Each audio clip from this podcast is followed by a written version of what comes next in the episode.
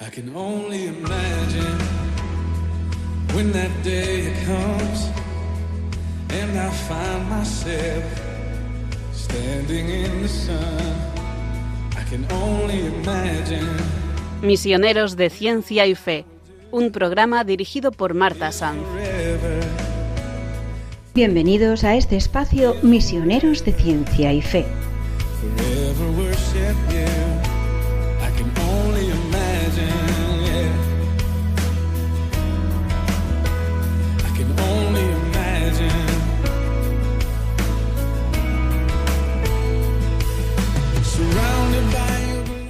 Hoy nos acompaña María Cristina Ivancic, licenciada en Enfermería por la Facultad de Medicina de la Universidad de UBA y psicóloga social. Fue profesora de Enfermería de la Facultad de Medicina de la UBA en el área de Introducción a la Enfermería, Cuidados Intensivos, Psiquiatría, Salud Mental y Dinámica de Grupos. Y en el área asistencial ha ejercido como supervisora de enfermería y enfermera en distintos servicios, clínica médica, cuidados intensivos, psiquiatría y atención a pacientes terminales. Cristina, bienvenida a Misioneros de Ciencia y Fe. Muchas gracias, Marta. Aquí estoy para serviros. Cristina, ¿cuánto tiempo llevas ejerciendo tu profesión? Bueno, ya hace unos años que no la puedo ejercer por razones de salud, pero más o menos ejercí unos 30 años. 30 años. ¿Cuáles son las especialidades donde has trabajado más tiempo? Bueno, eh, especialmente donde más trabajé fue en la docencia, pero eh, también tuve mucha experiencia asistencial, eh, no solo porque yo trabajaba como enfermera, sino porque mientras era docente también hacíamos muchas prácticas eh, de, de aprendizaje en hospitales con, con alumnos, lo cual era todavía más exigente. Así Y- que Que, bueno, pero dentro de, pues, de la asistencia, de, de la formación, de todo lo que has estado haciendo, eh, la, la que más tiempo te ha llevado, la, la especialidad donde has trabajado más. Bueno, lo que más he desarrollado yo fue el tema de salud mental. Eh, muy preocupada por, por ese tema, pero no solo en relación a, a los pacientes, sino también a la prevención en salud mental de los estudiantes y de los profesionales de la salud. Eh, ¿Cómo está el panorama? ¿Puedes contarnos un poquito qué es lo que has vivido desde tu experiencia? Desde mi experiencia, bueno, eh, tú sabes que todas las, las profesiones relacionadas con la salud son profesiones de mucha exigencia y que desgastan mucho a las personas, porque mm, todos recibimos una formación técnica, una forma- formación científica, pero hay una enorme carencia eh, en cuanto a la formación eh, y el desarrollo de, la espiritualidad y del trabajo en equipo, eh, de tocar temas éticos, durante la formación. Eh, y sobre todo, bueno, eh, cuando se terminan las carreras, a uno lo largan al ruedo. Ya. Uno se encuentra con, con todas estas dificultades, ¿no? Al momento de, de tratar con los pacientes, ver su dolor, ver su deterioro, ver que algunos pacientes eh, se curan y otros no. Entender que los pacientes llegan a- al hospital, a los servicios, eh, con miedo y con esperanza. Y los diagnósticos a veces son positivos y otras veces no. Entonces, de repente los pacientes empiezan a darse cuenta de su deterioro, empiezan a preguntar, no se sienten bien, y uno no está preparado para, a veces ni siquiera para escuchar, y para escucharse, porque uno también eh, internamente se identifica con la situación de los pacientes. Claro, porque, porque, claro, como tú dices, en la formación hay muchos aspectos que, que no se tocan y que además la enfermera precisamente es la que más cercanía tiene a los pacientes, sobre todo en un, en un centro hospitalario. Es cierto, nosotros nos preparan con todos los elementos para eh, hacer distintas técnicas, eh, administrar la medicación, como tú dices, que es una gran responsabilidad, observar signos y síntomas en los pacientes. Pero bueno, se necesitan además de los conocimientos técnicos, desarrollar un cierto carácter eh, para estar en, situaciones eh, de estrés, eh, desarrollar una cierta serenidad, entender qué, qué función estamos cumpliendo, además de todo lo técnico. También desarrollar un cierto autodominio, desarrollar también la compasión hacia, hacia los que sufren, ¿no? Porque cuando sentimos compasión por el otro, podemos abandonar nuestras expectativas. Uno se pone a disposición del otro. Eh, ser compasivo significa acompañar al paciente en su proceso, ya sea positivo o negativo. También desarrollar la aceptación, es decir, vivimos una sociedad eh, donde generalmente se ha negado absolutamente, especialmente en las últimas décadas, eh, la realidad de la muerte, de la vejez, del deterioro. Eh, se proclaman otros valores, la eterna juventud, el éxito, ser fantástico, ser popular, ¿entiendes? Entonces es muy difícil desarrollar la aceptación de que todos algún día vamos a morir y que en el hospital los pacientes viven hasta el momento que mueren. También hay que saber desarrollar la capacidad de escucha y de respeto. Eh, y bueno, eh, recordar que, como decía hace un, hace un ratito, eh, todos los pacientes llegan a los servicios cuando están enfermos con, con muchos temores que hay que aprender a contener y despejar y este, con esperanza. Y la esperanza a veces es lo único que le queda a un paciente. No tenemos derecho a, a decir aunque lo sepamos, ¿no es cierto?, a dar diagnósticos contundentes, brutales, hablar de tiempos, es decir, violentar a los pacientes en ese derecho que, tienen a, ser respetados en sus creencias y, y en esta esperanza que es lo que los va a sostener hasta el último momento. Efectivamente. Cristina, ¿qué es lo que más te gusta de tu profesión? A mí lo que más me gusta de mi profesión es ayudar a los enfermos, el contacto humano, eh, enseñarles, porque eh, el aspecto docente, ¿no? Eh, explicarle cada cosa que se le va, cada procedimiento que, se le va a hacer, por qué se le va a hacer, cuando uno tiene que dar una indicación de, de, una medicación o de un tratamiento posterior y del alta, sentarse con tiempo a explicar, porque la gente a veces se va con un papelito y no todo, no todo, el mundo tiene la capacidad para poder este, realmente interpretar las órdenes médicas, ¿no? Por ejemplo. Pero sobre todo el tema de mi vocación, ¿no? Yo recuerdo, mi vocación empezó un poco con el cuidado de mi madre, que siempre tenía este, situaciones muy enfermas. Y recuerdo que cuando tenía ocho años la habían operado y yo eh, le había hecho una curación a mi madre, aunque te parezca mentira. yo había tenido claro un tiempo antes que no quería nunca ser enfermera porque me habían puesto la vacuna antivariólica. y te hicieron daño y era como que te aterrorizaron las agujas. Era muy desagradable, me había hecho doler y la miré, creo que hasta con odio, y dije, yo jamás voy a ser enfermera. Parece que Dios me escuchó y torció mi, mi, deseo y despertó mi vocación. Y bueno, volviendo a, lo de mi madre, yo tenía en ese momento ocho años y la estaba cuidando. Y tuve que hacerle una curación porque iba a ir el médico a verla a casa. Hice la curación y cuando vino el médico y vio la herida, dijo, le dijo a mi madre, señora, ¿quién hizo esta curación? Y me señaló a mí. y el médico me dice, ¿cuántos años tienes? Ocho añitos. y no lo podía creer. Y me dijo, bueno, eres muy buena haciendo curaciones, y bueno, cosas por el estilo. Siempre fui, mi madre me ayudó a desarrollar ese tema de la compasión y de, ser solidario, ¿sabes? Eh, ¿Recuerdas, Cristina, algún caso que te haya marcado alguna huella profunda entre tus pacientes? Sí, sí. Eh, recuerdo unos cuantos, pero te voy a contar. Si tengo tiempo, por lo menos dos o tres casos. muy rapidito. Mira, eh, el caso que más me impactó en, su momento serían los años 70. Tú imagínate que yo empecé a trabajar en hospitales como, eh, alumna cuando en el año 1975, yo tenía 17 años.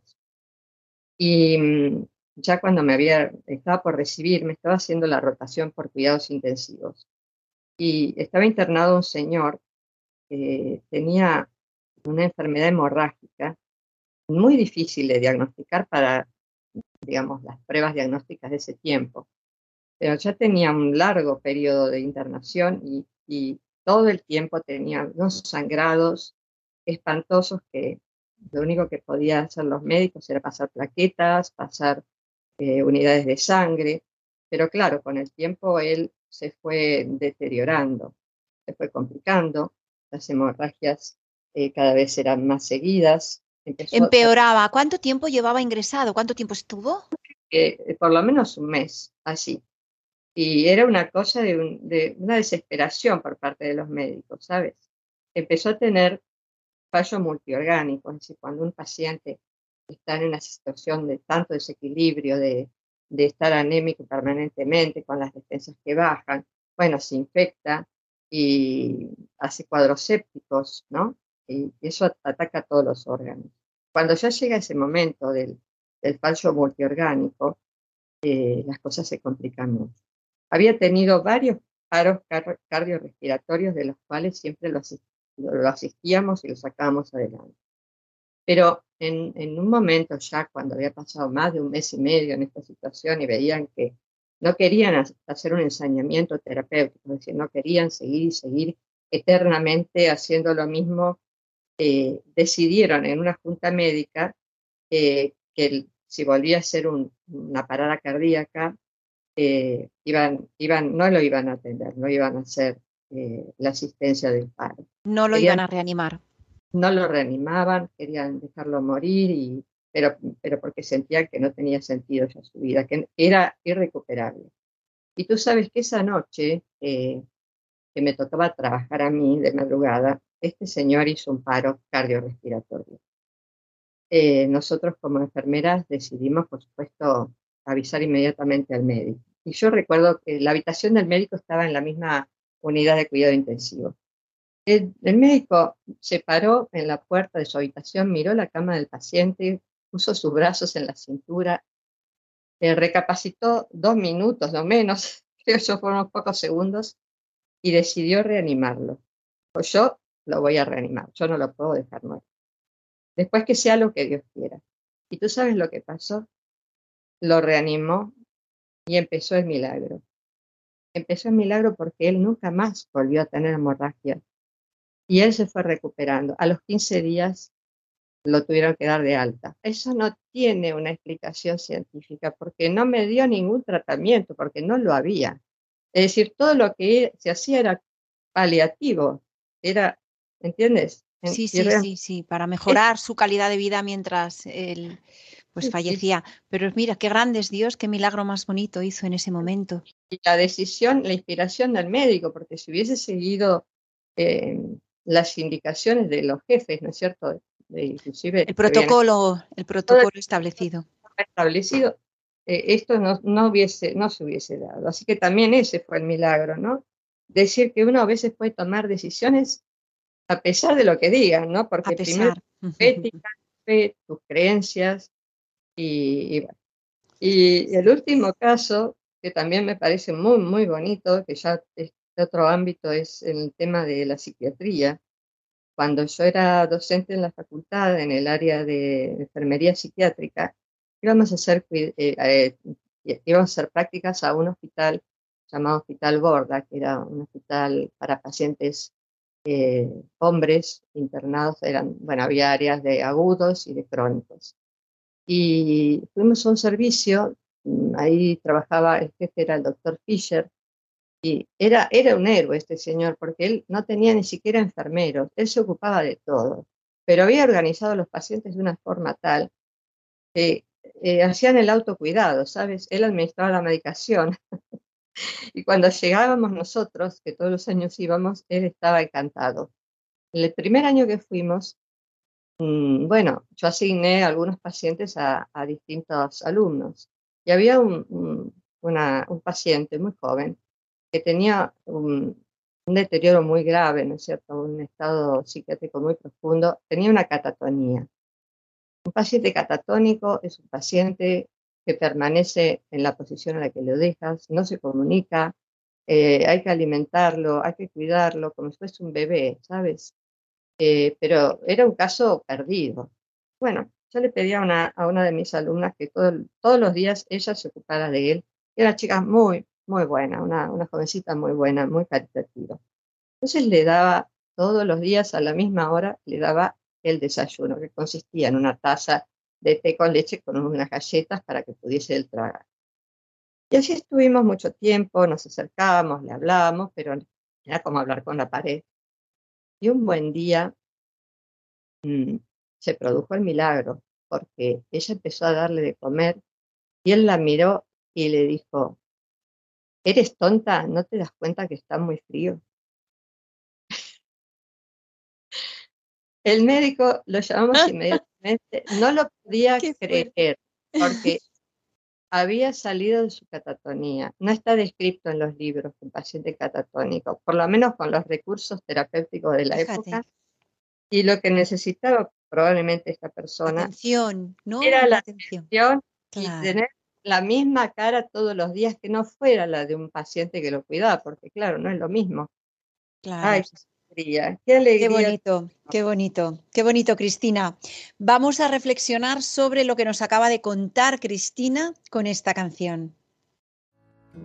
My dear son, in my eyes, you're precious.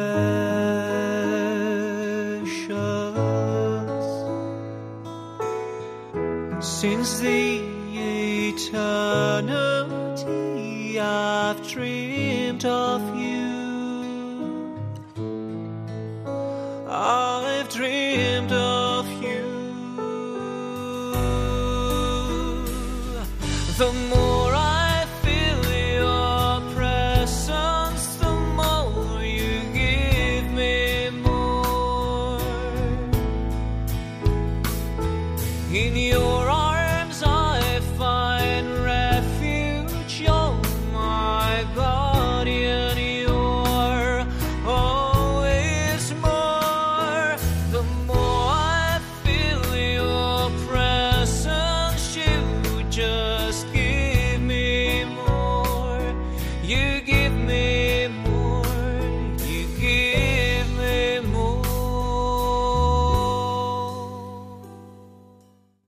Continuamos en Misioneros de Ciencia y Fe en Radio María. En el programa de hoy nos acompaña Cristina Ivancic, enfermera y profesora de enfermería con más de 25 años de experiencia. Cristina, ¿ves diferencia entre los pacientes con fe y sin ella a la hora de afrontar su enfermedad? Eh, bueno, a veces es difícil saber si los pacientes tienen o no tienen fe, ¿no? Pero evidentemente los que no tienen fe tienen un estado de, de desesperación terrible, especialmente a la, a la hora de darse cuenta que tienen una enfermedad crónica, deteriorante, no pueden aceptarlo o al momento de ver que la enfermedad que tienen no se puede curar y que es inminente o muy probable la llegada de la partida, ¿no? De tener que irse de este mundo. Eh, yo nunca hacía interrogatorios, ¿no? De las personas, pero me daba cuenta que las personas que sí tenían fe porque lo, lo manifestaban, tenían un sentido de la trascendencia que otros pacientes no tenían. Tenían una calma eh, para afrontar todo lo que les tocaba vivir que otros no tenían. Eh, que aceptaban lo que, lo que les tocaba vivir y daban gracias a Dios por la vida que habían tenido, por los buenos ratos que habían pasado, por la atención que, que les podíamos dispensar, a pesar de que a veces era insuficiente, ¿no? Eh, en cambio, los pacientes que no, que no tenían eh, fe, inclusive las familias, los familiares que no tienen fe, viven la enfermedad a veces como un castigo, a veces se enojan mucho con Dios, de alguna manera dicen que son ateos, pero en el fondo tú sabes que ya, ya, enfadados, sí. Hacen una negación de Dios es porque creen que Dios existe, ¿no? pero ya. al final, al final, eh, algunos logran conectar, ¿no es cierto?, con ese sentido de trascendencia, logran eh, algunos convertirse, ¿no es cierto?, inician un proceso de fe que es muy interesante observarlo. Y si uno los puede acompañar adecuadamente, realmente la muerte es un paso, no, no tiene por qué ser un sufrimiento. A mí me gustaría decirle a todas las personas que eh, que puedan escuchar el programa, que no hay que temer, que lo importante, lo que uno teme cuando uno está grave, cuando uno está mal, es el, sufrimiento, el dolor, pero que ahora la medicina y los profesionales cuentan con una cantidad de recursos, no solo medicamentos, sino eh, que se trabaje en equipo, que se asista a las personas de tal manera que pueden vivir con plenitud hasta el último día.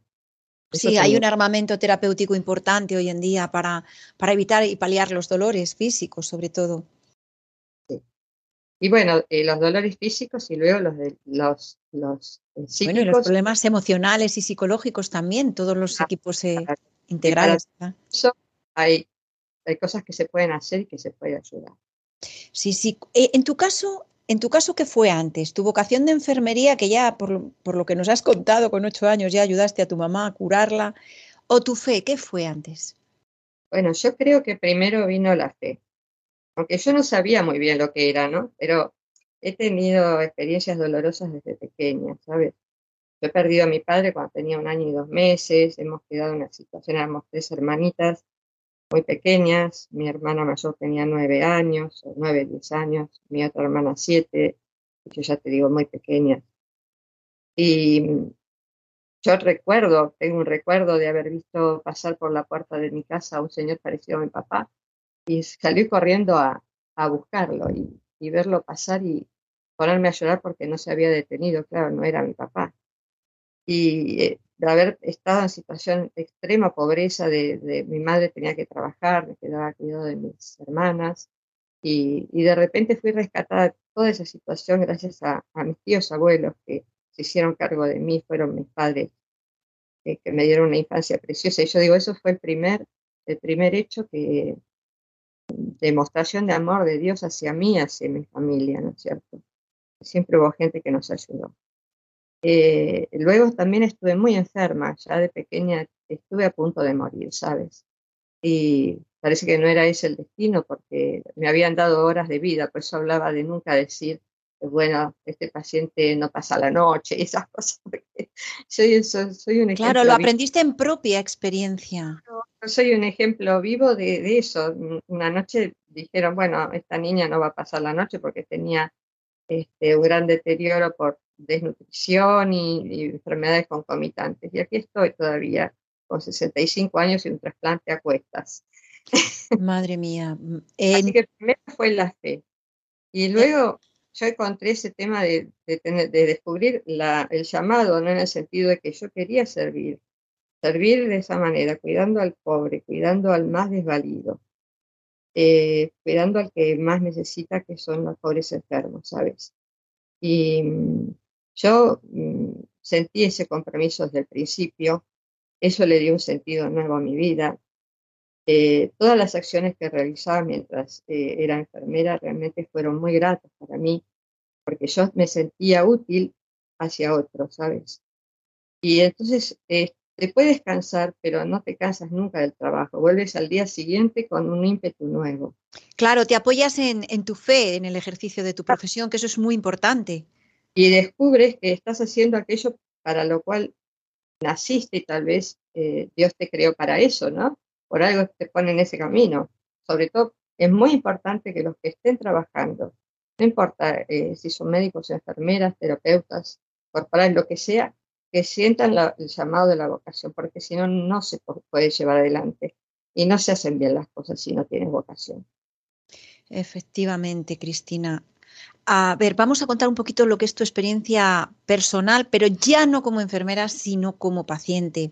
Hace ocho años tuvieron que hacerte un trasplante renal. ¿Puedes contarnos cómo fue el proceso de tu enfermedad?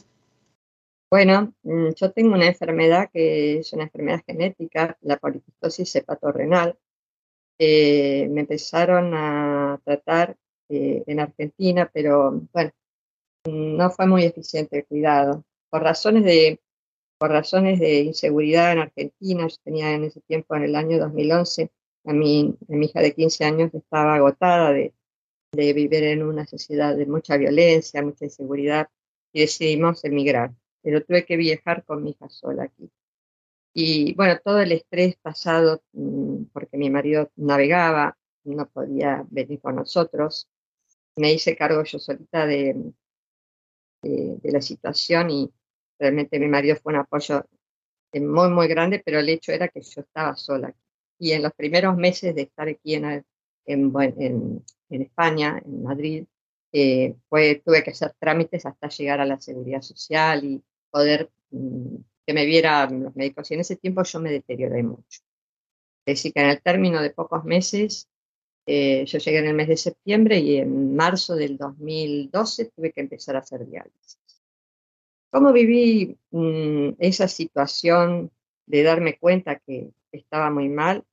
Bueno, al principio fue terror, porque yo había tenido malas experiencias en los años 70 recién empezaban las primeras diálisis experimentales ahí en Argentina y claro, todos los pacientes que llegaban llegaban muy deteriorados y morían inmediatamente.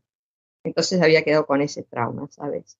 Y yo tuve, antes de, de entrar al diálisis, tuve momentos de pánico, eh, de querer huir de mi cuerpo, pero bueno, lo único que me, que me confortaba era la oración y poner todas mi, mis expectativas de querer estar bien por mi hija que me necesitaba. Sinceramente, yo creo que vivía más por mi hija que por mí.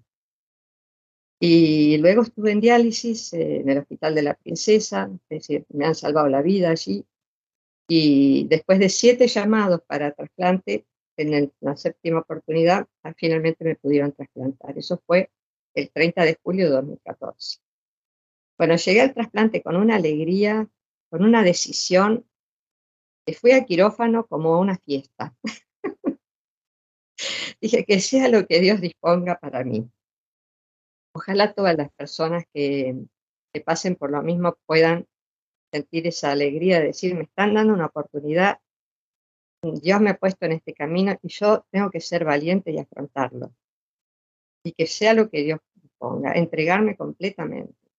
Entonces mi recuperación fue rapidísima, Marta. Yo al octavo día me dieron de alta. Tuve una, una suerte loca, digo. Pero qué maravilla. A los siete días, o sea, a la semana de haberte trasplantado, te pudiste ir a casa. Al día me dieron de alta porque tuve una muy buena evolución. Por supuesto que está el trabajo médico, está la, la compatibilidad con el, con el donante, ¿no es cierto? Está todo. Pero yo creo que tenía tantas ganas de vivir. Tan, eh, yo sentí que me estaban haciendo un regalo maravilloso. Eh, Un regalo. ¿Te has preguntado alguna vez sobre la persona mm, donante? sí, sí, sí. Sí, me, me he preguntado y he rezado mucho. Seguro, eso, eso te iba a preguntar. Seguramente habrás rezado, rezarás mucho por ellos, ¿no? Por su familia, por la persona. Siempre los tengo presentes. Tengo presente a, a mi donante, que era un señor de 64 años. Tú sabes que no podemos tener datos de, de ellos. Y, sí. y de la familia tampoco, lo cual me parece muy bueno porque si no uno tendría un enganche emocional, eh, vaya a saber, ¿no? No sería para nada bueno.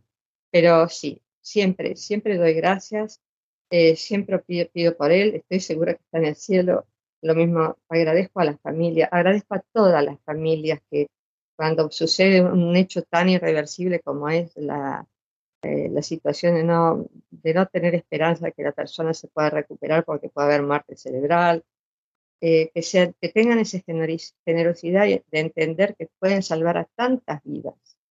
El acto de la donación es, es un acto de una caridad inmensa y que el alma de la persona trasciende el cuerpo, que los órganos, si van a la tumba, no sirven para nadie, pero si los pueden utilizar para alguien, eh, pueden devolver la vista a un ciego, pueden devolver la vida a un paciente que está al punto de morir por un fallo cardíaco. En fin, tantas cosas que, que se pueden Puede pensar. ayudar, claro. Los beneficios del trasplante es algo Cualquiera, increíble. cualquiera de nosotros en cualquier momento puede pasar por eso. Cualquier persona en cualquier momento puede pasar por la necesidad de un trasplante. Eso a veces viene como, como vienen las enfermedades de un momento para otro. Ya. Y, y No hay bueno, nadie exento de riesgo, no existe nadie, es cierto. no, no, no, no, no, que la gente, Ha También- aumentado, sí, eh, perdona, perdona, sí. no, no, que la gente se anime a anotarse, ¿no? Como donante y que hable con las familias para que el momento que llegue su momento de partir de este mundo, que no es el fin, eh, puedan, puedan donar sus órganos. Eh, hay un conocido dicho que afirma que los profesionales sanitarios sois los peores o los más exigentes pacientes, pero en tu caso a mí me suena que no, ¿eh? Porque ¿cómo has vivido desde este otro lado todo este durísimo proceso? O sea, al principio me contabas que, que, te, que, tenías miedo, pero luego cuando fuiste al quirófano con esa alegría, sabiendo que te daban la oportunidad de volver a vivir, eh, durante todo ese proceso conociste, me imagino, a más personas, a más enfermos, a... ¿Cómo, cómo lo viviste? Bueno, mira, yo cuando, cuando iba a diálisis, por ejemplo, aprovechaba cada día de diálisis para rezar el rosario. Y tenía un compañero mmm, justo al lado de mi cama que era sacerdote. No voy a dar, dar el nombre porque es un tema de intimidad, no, no quiero decirlo. Y él se ponía muy contento. Y los demás todos me respetaban. Un día una señora me vino a decir, este, a besarme las manos. Ella terminó diálisis antes que yo a darme gracias por, y yo me quedé asombrada porque me besaba, ¿no es cierto? Las manos cuando yo estaba con el rosario. Ay, qué bueno, qué bonito. Eh, y me decía, pues bueno, yo rezo por, por, por todos nosotros y por dar gracias a Dios que nos están ayudando a vivir, ¿no es cierto? Y ella me decía, pero es que hay que ser muy valiente en España para sacar el rosario en público, me decía. Y yo no lo entendía porque, ¿sabes? Yo soy extranjera y no entiendo los procesos. Pero bueno, al final sí entendí. Pero dije, bueno, si alguien tiene un problema conmigo porque rezo el rosario, es un problema de, de la persona, no mío. Yo seguiré rezando. Efectivamente, claro que sí. Los cristianos tenemos que, pues, que mostrar nuestra fe, ¿no? Claro. Siempre. Vamos a reflexionar sobre lo que nos acaba de decir Cristina con esta pieza musical. Digno y santo el Cordero inmolado en la cruz.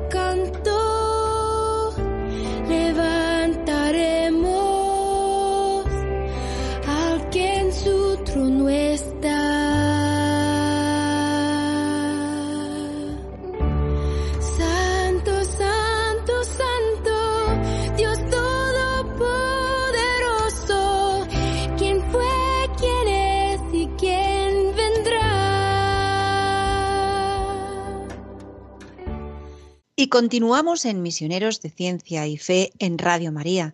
En el programa de hoy nos acompaña Cristina Ivancic, enfermera y profesora de enfermería con más de 25 años de experiencia, que se encuentra de baja, pero que esperamos que pronto pueda recuperarse.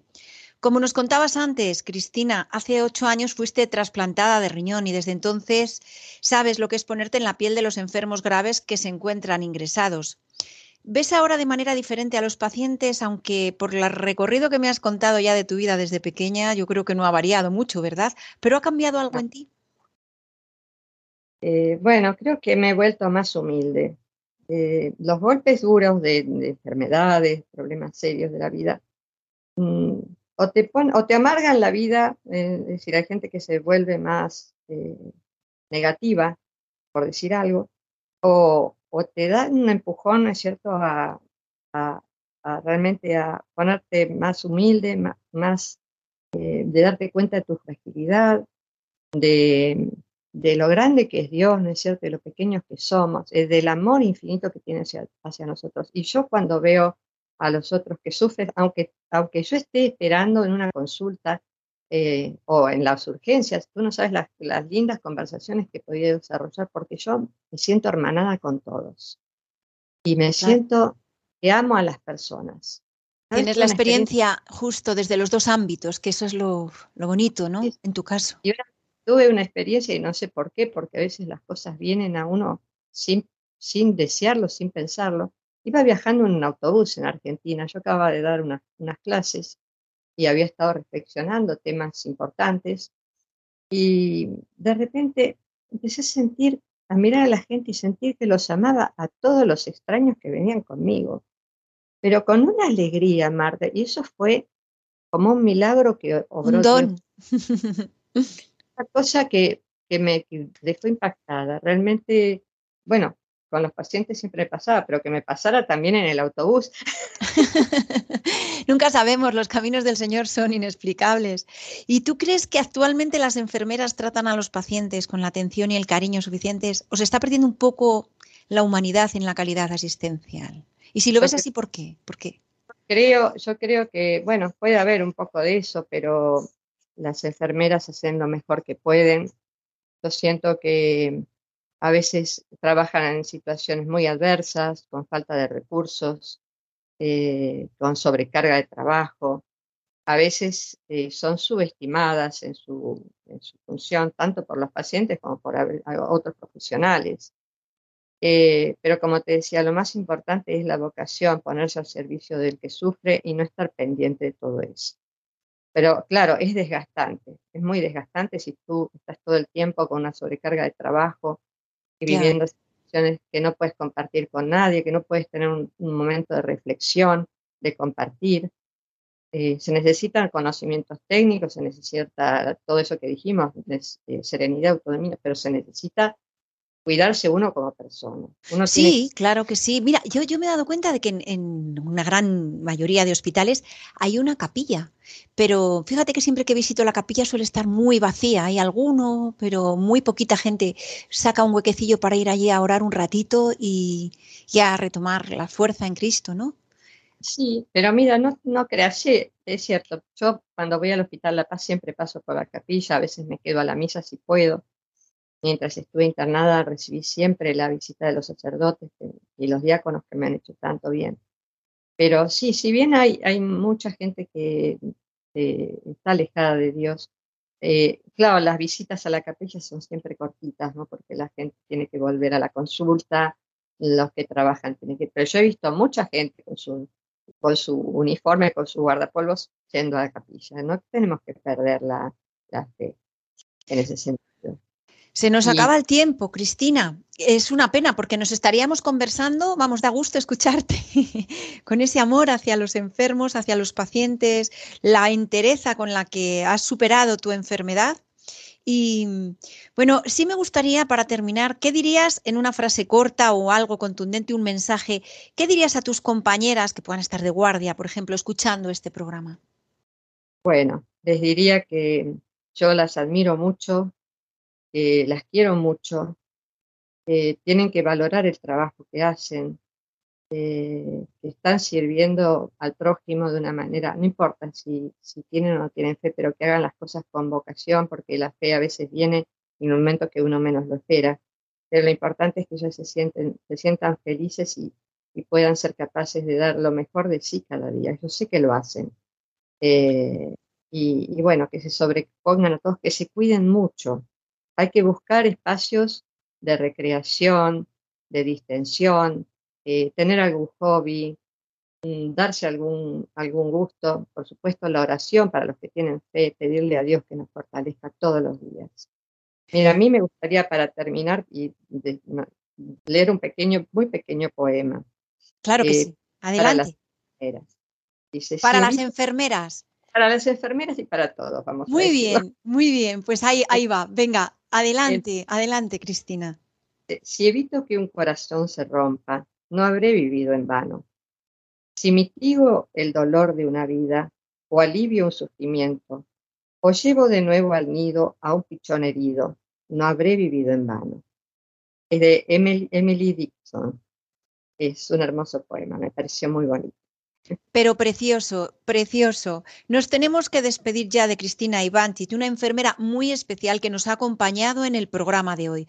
Muchísimas gracias por transmitirnos tu testimonio, Cristina, y darnos esa fuerza con tu fe y, y esperanza a todos, los escucha- a todos los que te estamos escuchando. Muchas gracias, Cristina. Gracias a ustedes, que Dios los bendiga. Y también me despido de todos ustedes hasta el próximo programa de Misioneros de Ciencia y Fe. Si tienen comentarios, sugerencias o peticiones, pueden escribirnos al correo electrónico del programa misionerosdeciencia@radiomaria.es. Si desean volver a escuchar el programa, pueden hacerlo en el podcast que se encuentra en nuestra web radiomaria.es o si prefieren recibirlo en casa, pueden solicitar el CD llamando al teléfono 91 822 8010. Muchas gracias por acompañarnos. Volveremos a estar con ustedes, si Dios quiere, dentro de dos viernes a las 6 de la tarde, una hora menos en las Islas Canarias. I